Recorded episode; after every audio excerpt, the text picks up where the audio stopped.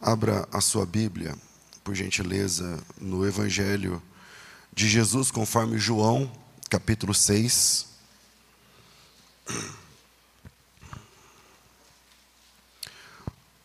João, capítulo 6. Quem precisa de uma palavra de Deus aí? Amém. Amém. Glória a Deus. João, capítulo 6. Vamos ler do versículo primeiro. Amém, irmãos? Diz assim o texto. Depois disto, partiu Jesus para outra banda do mar da Galiléia, que é o de Tiberíades. Grande multidão o seguia, porque via os sinais que operava sobre os enfermos. Jesus subiu ao monte e assentou-se ali com seus discípulos. A Páscoa, a festa dos judeus, estava próxima. Então Jesus, levantando os olhos e vendo que uma grande multidão vinha ter com ele, disse a Felipe: Onde compraremos pão para estes comerem? Mas dizia isto para o experimentar, porque bem sabia ele o que havia de fazer. Filipe respondeu: Duzentos dinheiros de pão não, não bastarão para que cada um deles coma um pouco. E um dos discípulos, André, irmão de Simão Pedro, disse-lhe: Está aqui um rapaz que tem cinco pães de cevada e dois peixinhos. Mas isso, o que é para tantos? E disse Jesus: Mandai assentar os homens, e havia muita relva naquele lugar. E assentaram-se, pois, os homens, em número de quase cinco mil. Obrigado. E Jesus tomou os pães e, havendo dado graças, repartiu-os pelos discípulos, e os discípulos, pelos que estavam assentados, igualmente também é, os peixes, é, quanto eles queriam. Versículo 12. E quando estavam saciados, disse aos seus discípulos: Recolhei os pedaços que sobraram, para que nada se perca. E recolheram, pois, e encheram doze cestos de pedaços dos cinco pães de cevada que sobraram aos que haviam comido. 14. Vendo, pois, aqueles homens o milagre que Jesus tinha feito, diziam: E este é verdadeiramente o profeta que havia de vir ao mundo. 15. Sabendo Jesus que haviam de arrebatá-lo para o fazerem rei, tornou a retirar-se para o monte, sozinho. Vou repetir. Sabendo Jesus que haviam de arrebatá-lo para o fazerem rei, tornou a retirar-se ele só para o monte. Amém. Outra versão desse versículo 15 diz assim: Sabendo Jesus que estavam vir para vir com o intuito de arrebatá-lo para o proclamarem rei, retirou-se novamente sozinho para um monte. Esse último versículo 15 mostra que as pessoas querem coroar Jesus como rei, mas por algum motivo Jesus não aceita. As pessoas querem fazer com que Jesus seja rei, mas ele não quer. Mas a Bíblia não apresenta Jesus como rei, sim ou não? E se Jesus é rei dos reis e senhor dos senhores, então por que é que ele não quis ser chamado de rei nesse caso? Se Jesus é rei, qual era o problema daquelas pessoas o reconhecerem como tal e ele aceitar? Como acontece ou como aconteceu em outros momentos da Bíblia. E aí surge uma questão. Jesus não quer ser rei, ou ele não quer ser rei daquelas pessoas especificamente? Qual é a. O que, você pensa quando a gente lê um texto como esse? Jesus sendo aclamado rei, aí ele não aceita, o pessoal quer fazer dele rei, ele, ele sai fora, ele vai para um lugar sozinho. Ele não quer ser rei ele não quer ser rei daquelas pessoas? Jesus não quer ser chamado de rei ou não quer ter aquelas pessoas chamando ele de rei? E afinal, ele era ou não era um rei? Porque, a julgar por Mateus, a gente vai ler alguns textos, para quem gosta de, de conferir no texto bíblico. Em Mateus 2, versículo 1 e 2, a Bíblia diz que ele nasceu rei dos judeus. Eu já preguei sobre isso aqui outra vez. Tendo Jesus nascido em Belém da Judéia, nos dias de Herodes, vieram os magos do Oriente a Jerusalém e perguntaram: onde está aquele que é nascido rei? Em João capítulo 18, versículo 36 e 37, Jesus diz: O meu reino não é desse mundo. Versículo 36 diz assim: O meu reino não é desse mundo. Se o meu reino fosse desse mundo, os meus ministros se empenhariam por mim, para que eu não fosse entregue aos judeus. Mas agora o meu reino não é daqui. Então perguntou Pilatos: Bom, logo tu és rei. E respondeu Jesus: Tu dizes, eu para isso nasci, e para isso vim ao mundo, para dar testemunho da verdade. Veja que o Pilatos pergunta e ele não nega. Em Lucas 23, 38, mostra que em cima, na cruz, estava escrito Rei dos Judeus. Isso é Lucas 23, 38. Também sobre ele estava a epígrafe, em letras gregas e romanas e hebraicas.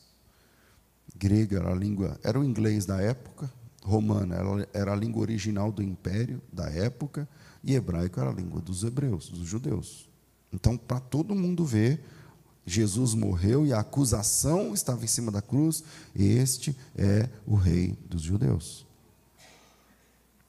Finalizando essa questão de se ele é ou não é rei, lá em João 1,49, Natanael chama Jesus de rei, textualmente, literalmente. Quando Jesus fala, eu te vim debaixo da figueira, não sei o quê, no versículo 49, então exclamou Natanael: Mestre, tu és o filho de Deus, tu és o rei de Israel.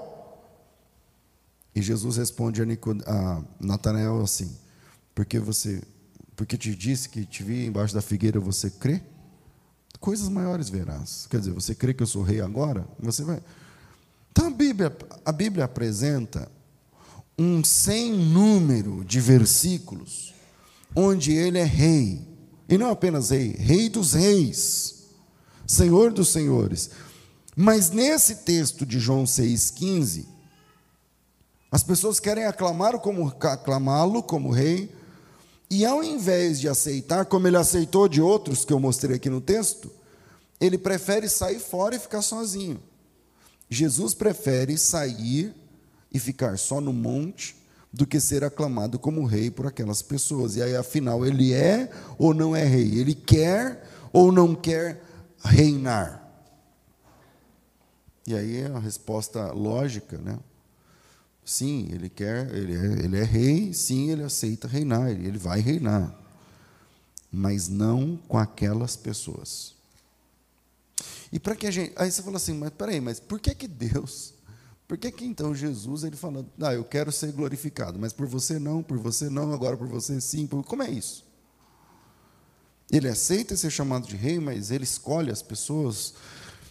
Como funciona essa questão? E para que a gente entenda o porquê que no 6,15 ele não quer ser chamado de rei por aquelas pessoas, a gente precisa um pouco mais fundo no texto. Para a gente entender a razão, a gente precisa a gente precisa de mais detalhes nesse fato. E uma boa ideia é, é a gente tentar notar os detalhes em volta da questão. Por que é que Jesus não quis ser chamado de rei daquelas pessoas? Então a gente precisa dos detalhes daquele, daquele, daquele, daquele assunto. Só que em João, a gente começou a ler no versículo primeiro. Então tem a multiplicação de pães, onde quantos pães tinham? Cinco. Com cinco pães eles alimentam quantas pessoas? Cinco mil. Dois peixes, cinco mil pessoas comeram. E quantos cestos sobraram? Doze. Então, parece bobagem, mas isso é importante, porque faz parte de um negócio que a gente chama de figura narrativa. Quantas pessoas comeram ao todo, fora mulheres e crianças? Cinco mil.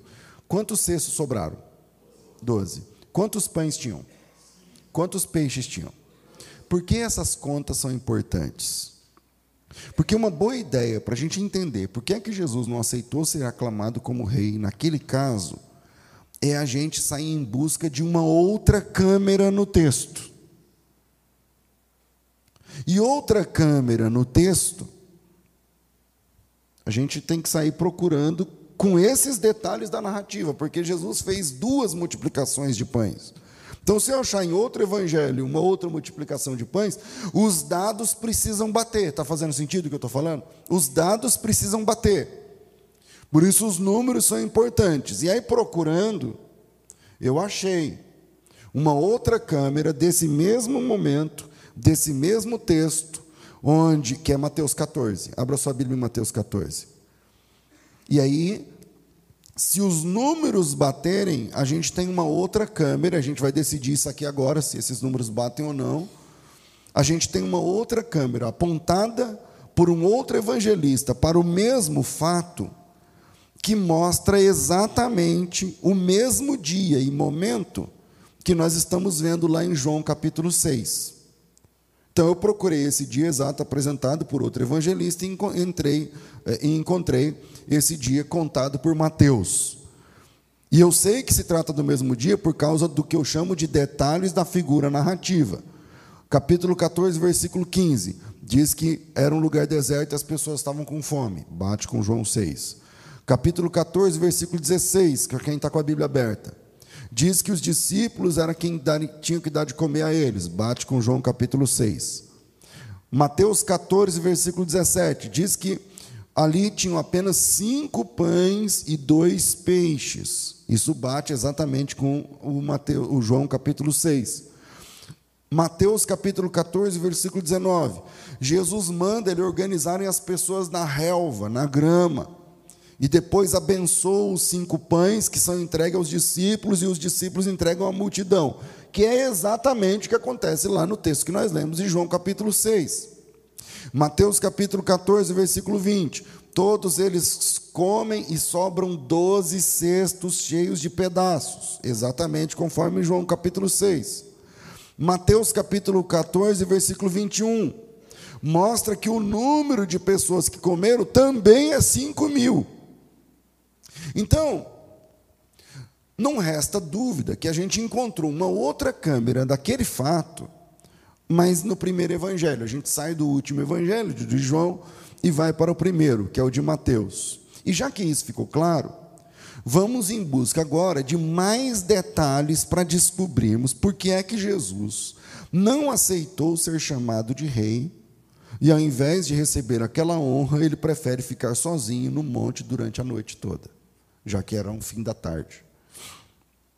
Em Mateus capítulo 14, versículo 13, quando vai começar a narrativa dos pães, Mateus começa dizendo assim: ó, e Jesus, ouvindo isto, segura no ouvindo isso, porque isso é um link para outra coisa. E Jesus, ouvindo isso, retirou-se dali num barco para um lugar deserto, afastado, e sabendo o povo, seguiu a pé desde as cidades. Ouvindo isso, o quê? O que é que Jesus ouviu que fez com que ele entrasse num barco para procurar um lugar deserto? Porque o texto começa assim, ó, 14, 13. E Jesus, ouvindo isso, retirou-se dali num barco para um lugar deserto, afastado. O que é que Jesus ouviu que fez com que ele entrasse num barco para procurar um lugar deserto afastado? O que é que ele ouviu que fez com que o fez procurar um lugar para ficar sozinho? O que é que por que é que Jesus está querendo ficar sozinho? Pode isso? Jesus querendo ficar sozinho, Jesus se afastando, Jesus, o que é que disseram a ele e que fez com que ele agisse dessa forma? Bom, ele agiu assim ao receber a notícia do assassinato de João o Batista.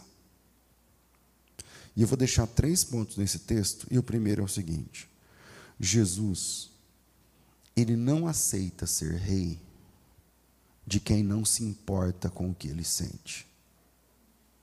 Jesus não aceita ser rei de quem não se importa com o que ele está sentindo. Nós estamos aqui discutindo por que é que no final da tarde daquele dia, Jesus não aceitou ser chamado de rei por uma multidão, em João 6,15, mas ao invés disso, ele entra num barco e sai sozinho para um monte Mas isso é no final da tarde, o dia não começou ali.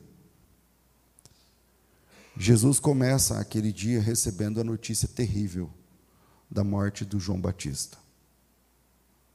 E por que, é que a morte de João Batista teria gerado esse efeito terrível em Jesus, a ponto dele sair procurando um lugar sozinho para curtir esse luto, para chorar, para orar, sei lá? Por quê? Porque João Batista era primo de Jesus. Eles tinham a mesma idade e a diferença era de seis meses. E além de serem parentes, João, o Batista, era o único que conhecia plenamente o ministério de Jesus. Foi João Batista quem apertou o start do ministério de Jesus. Foi João Batista quem apertou o play para o ministério de Jesus começar, batizando Jesus. João Batista batizou Jesus. Foi João Batista quem disse: Este é o Cordeiro de Deus que tira o pecado do mundo. Os primeiros discípulos de Jesus vieram da experiência de discipulado de João Batista. O primeiro discípulo de todos é André, ele veio do discipulado de João Batista, junto com Pedro.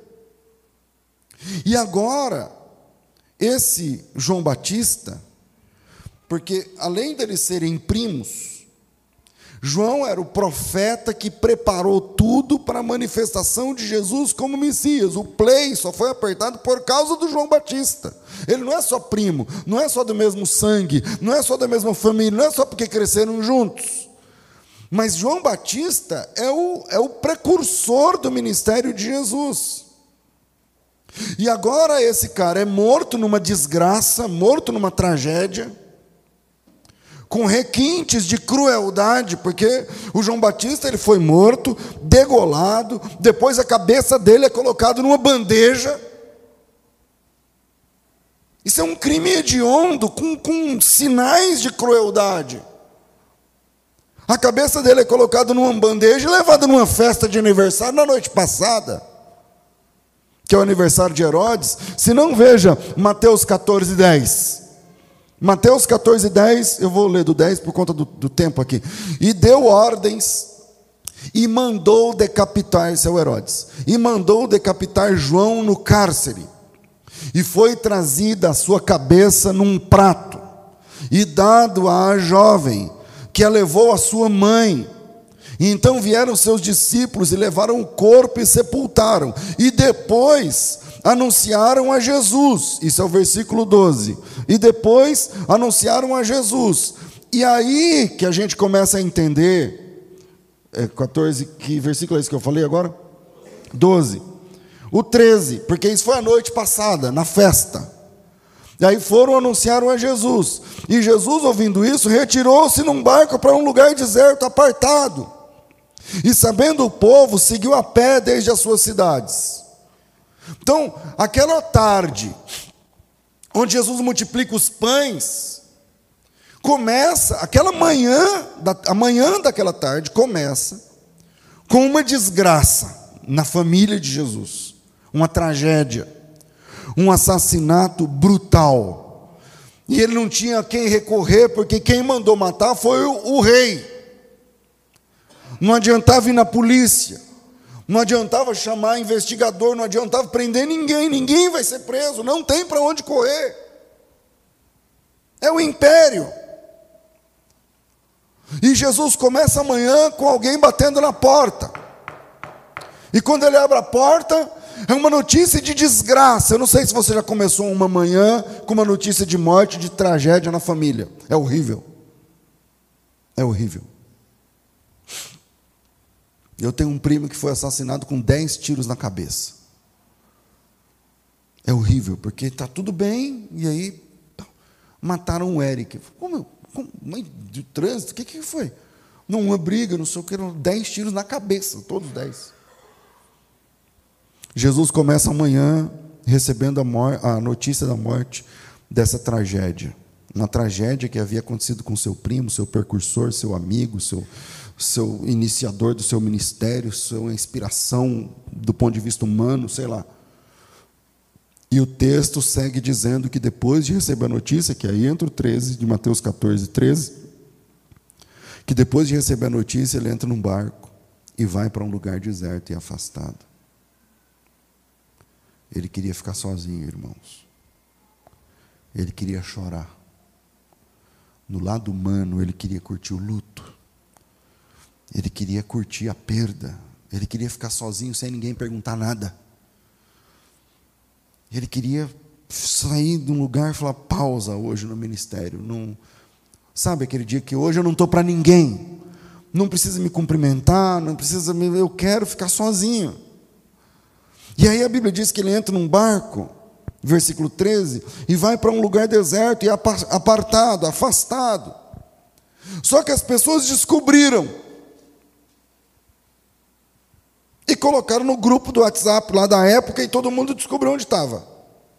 E todo mundo começou a estar tá em tal lugar, em tal, em tal, em tal praia, em tal monte, não sei o que lá e tal, no mar da Galileia. E aí as pessoas começaram a chegar, as pessoas começaram a chegar, e nem todo mundo sabia.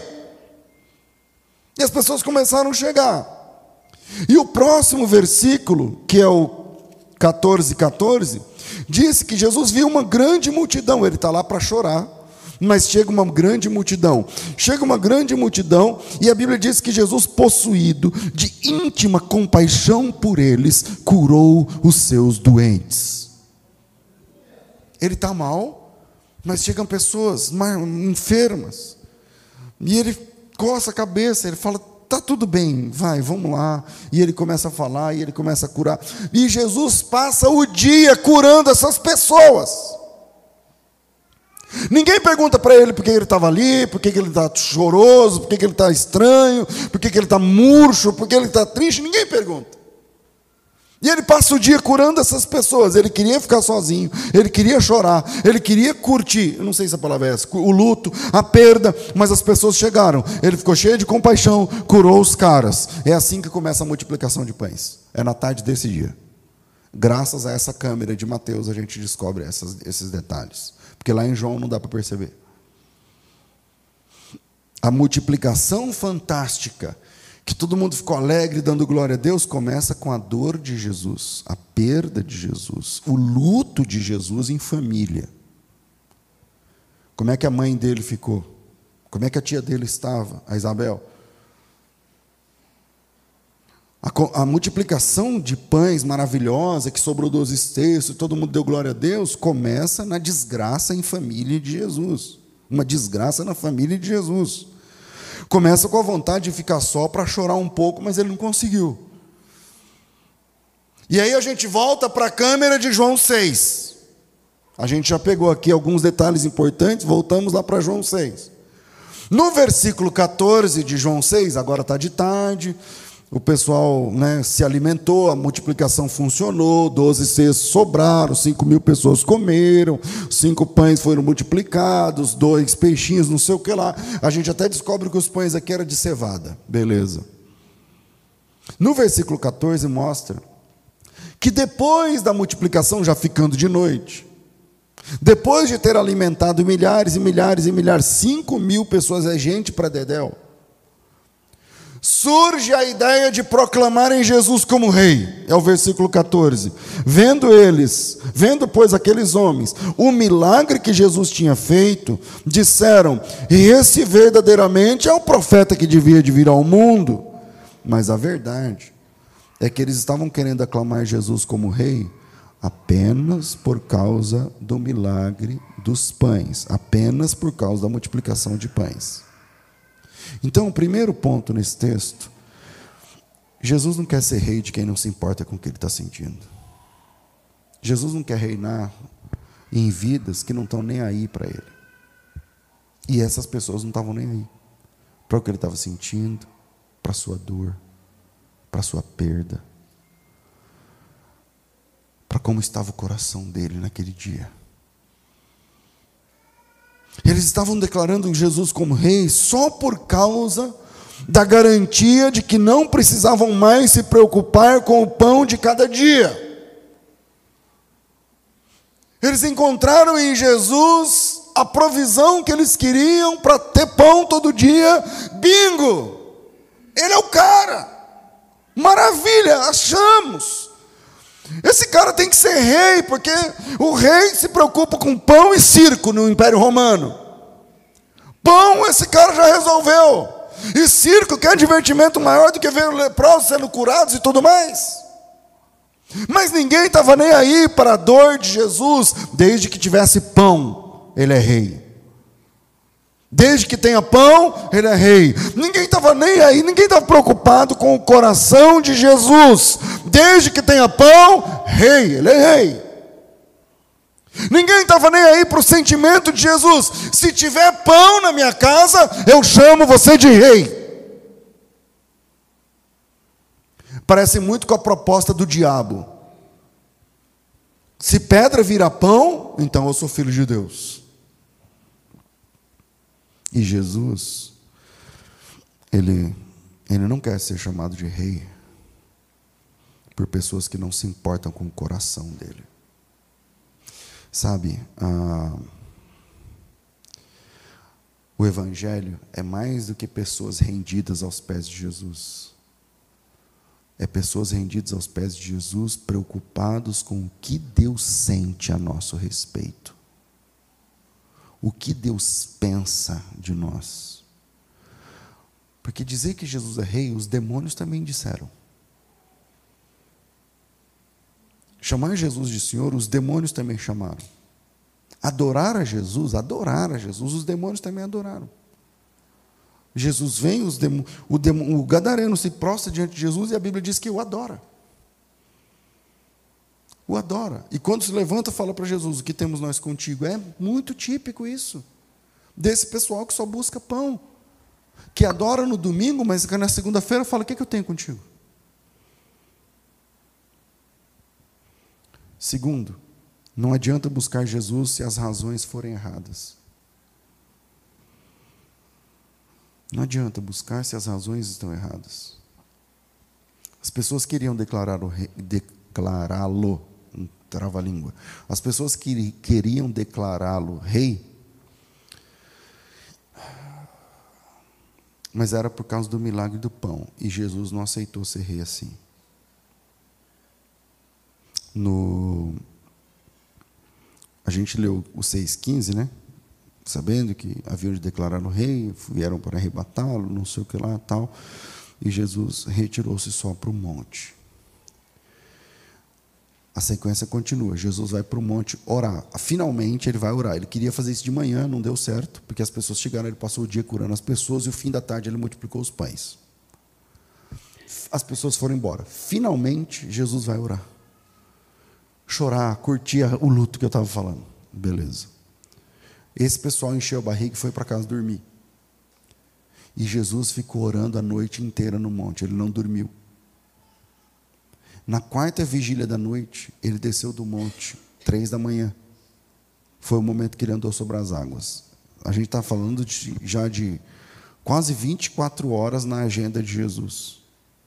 Ele andou sobre as águas acalmou o barco, lembra que o Pedro andou, se tu és não sei o quê, manda que eu vá ter contigo, não sei o quê, é esse momento aí. Jesus acalmou a tempestade, entrou no barco dos caras, beleza?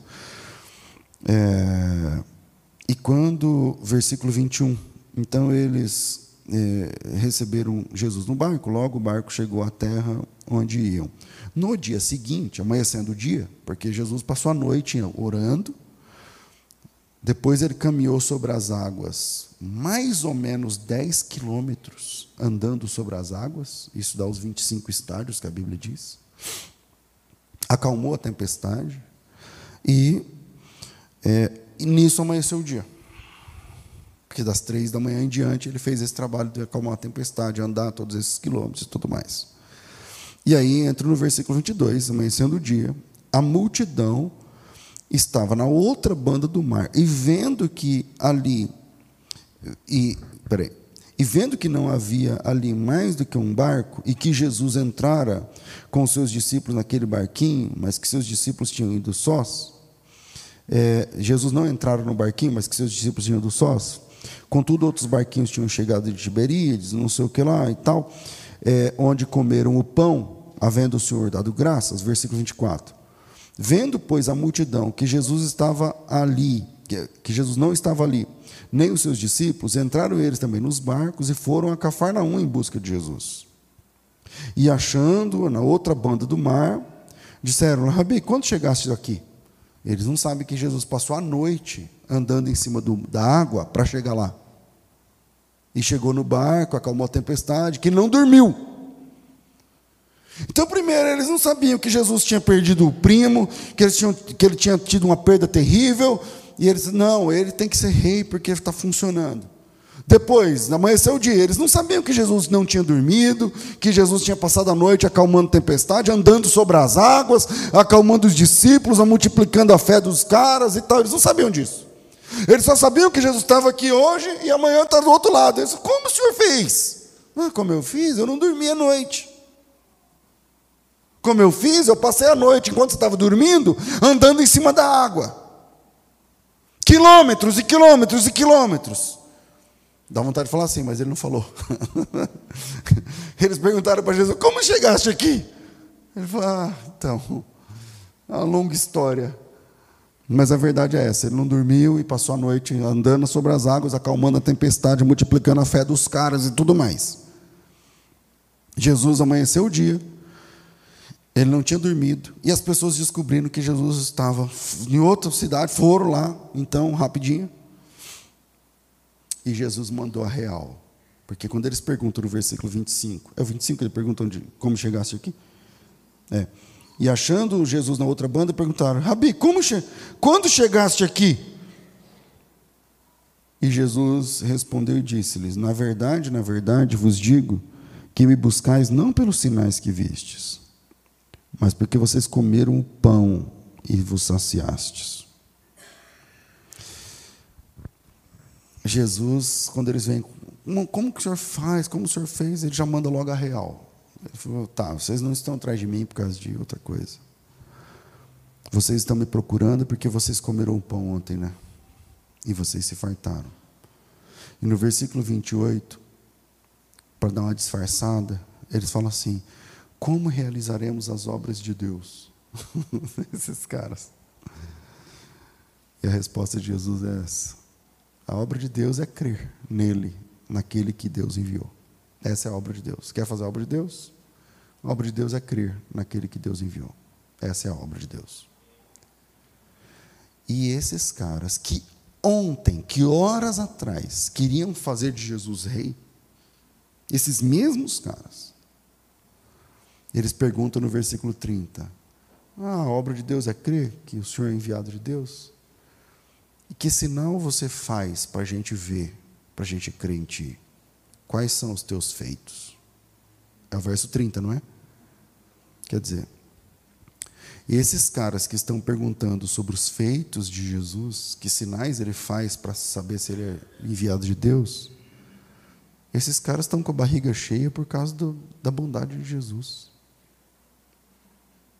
Esses caras que estão perguntando, mas quais sinais o Senhor faz para sabermos se o Senhor é de Deus ou não, para julgarmos se o Senhor é de Deus ou não. Esses caras jantaram ontem a provisão de Jesus. Senão a barriga deles estaria roncando agora. Esses que estão arrotando o peixe que Jesus deu horas atrás, agora estão perguntando quais são os indícios teológicos para que eles decidam se Jesus é rei ou não é rei. Mas não era ontem que esses mesmos caras de paus estavam dizendo: não, ele é rei, é, multiplicou pão, é rei e tal. Agora eles estão pedindo os sinais. É por isso que Jesus não quis. Jesus fez bem de ter fugido ontem. E faz bem de fugir de alguns de hoje em dia também. Porque ontem eles queriam declarar Jesus rei, e hoje eles querem julgar sinais para saber se eles podem ou não declará-lo rei. E ainda citam a Bíblia para amparar esse comportamento. Eles falam: que sinal, versículo 30, que sinal fazes tu para que o vejamos e creiamos em ti? Quais são os teus feitos? Porque os nossos pais comeram um maná no deserto, porque está escrito citando Bíblia, para Jesus. Deu-lhes a comer pão do céu. E Jesus disse a eles: Em verdade vos digo que não foi Moisés quem deu pão do céu, O verdadeiro pão do céu é o meu Pai quem dá. Porque o pão de Deus é o que desce do céu e dá vida ao mundo. Ele não está falando do maná, ele está falando dele. Mas eles não entendem. E eles pedem que querem. Aí qual a resposta deles? Dá-nos sempre deste pão. que raiva de pregar isso aqui. De ler esse texto e ver que tem pessoas desse jeito. E a resposta de Jesus, quando eles falam, dá-nos sempre desse pão, a resposta de Jesus, no próximo versículo é: Eu sou o pão. Declarou-lhes, pois, Jesus: Eu sou o pão da vida, o que vem a mim jamais terá fome, o que crê em mim jamais terá sede. Aí está Jesus se oferecendo para matar a fome desses famintos e miseráveis e desgraçados. Mas eles não estão entendendo. Eles não conseguem abstrair o que Jesus está falando. E eles ficam escandalizadinhos. Quando Jesus fala isso, versículo 41, a Bíblia diz que eles se escandalizaram e perguntaram: como assim ele é o pão que desceu? Mas esse aqui não é o carpinteiro? Ele não é José, eh, não é Jesus, filho de José, a mãe dele é Maria, os irmãos dele não é fulano e tal. Como ele desceu do céu? Então, eles não entendem, ele desceu do céu justamente através da Virgem Maria. E o texto segue. Como assim? Ele, ele não é o filho do José, lá o carpinteiro, o rapaz ali da, da carpintaria. E essa, eu tenho que parar, né? Está na metade. E essa é a maravilha do Evangelho. Um carpinteiro de Nazaré é o pão vivo que desceu do céu. Essa é a maravilha do Evangelho.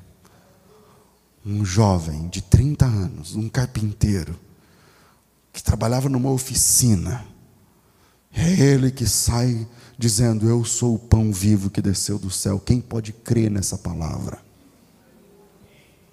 a maravilha do Evangelho, o carpinteiro de Nazaré é o nosso Salvador. Nós dedicamos a nossa vida a esse jovem carpinteiro pregador da Galileia. E o texto segue e termina com alguns discípulos desembarcando do ministério. Alguns começam, não conseguem engolir essa verdade. E aí eu vou citar o terceiro para a gente encerrar, que agora estou lembrando que ainda tem que orar pelas famílias. Seguir a Jesus Cristo não é uma filosofia, é uma escolha para toda a vida.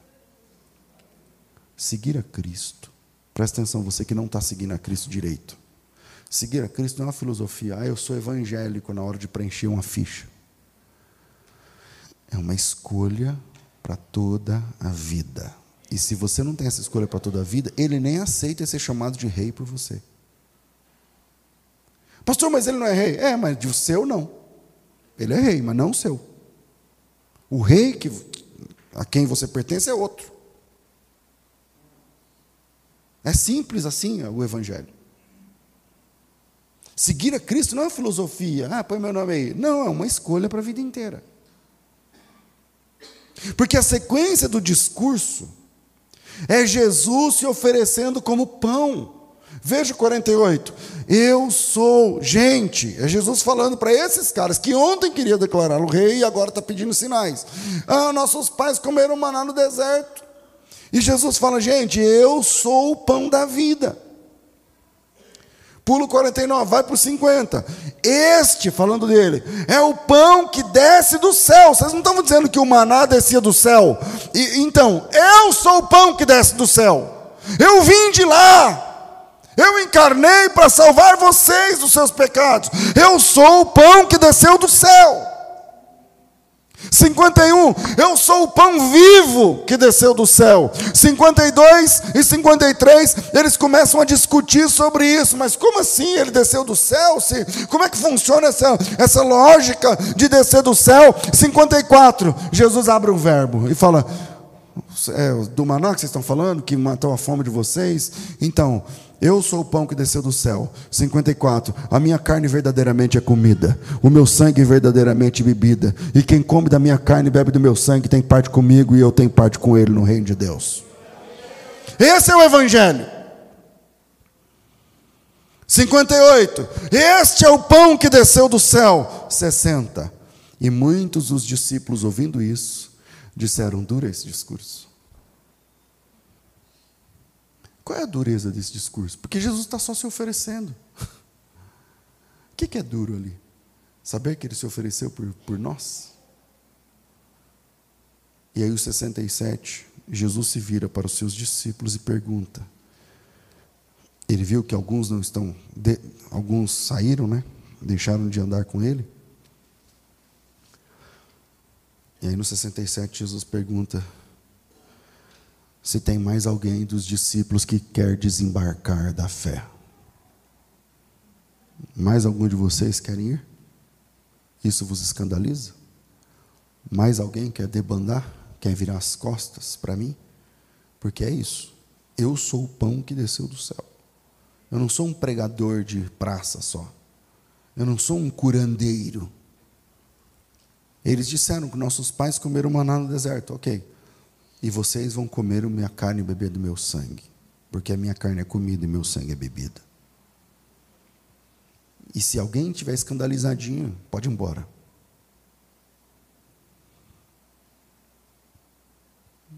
Mais alguém quer desembarcar da fé?